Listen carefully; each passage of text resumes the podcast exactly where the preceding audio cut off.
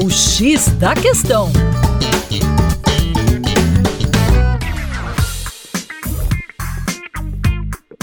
Olá, meu caro vinte, com vocês, João Marcelo, do coletivo Terra Negra. Ninguém nega que a China desempenha um papel fundamental nos BRICS. Na realidade, os BRICS, um grupo de países emergentes que busca uma cooperação econômica e até mesmo em alguns pontos uma cooperação política, é, a China é realmente um pivô, é uma força impulsionadora dos BRICS. O país possui a segunda maior economia e tem desempenhado um papel cada vez mais proeminente na arena global. A China tem buscado fortalecer essa cooperação entre os países dos BRICS, promovendo e intensificando o comércio, os investimentos e a integração regional. Sem dúvida, uma das iniciativas mais importantes e liderada aí pela China no âmbito dos BRICS é a criação do novo Banco de Desenvolvimento NBD, inclusive presidido pela ex-presidente Dilma Rousseff, o NBD foi estabelecido em 2014 durante a reunião de cúpula dos BRICS e tem como objetivo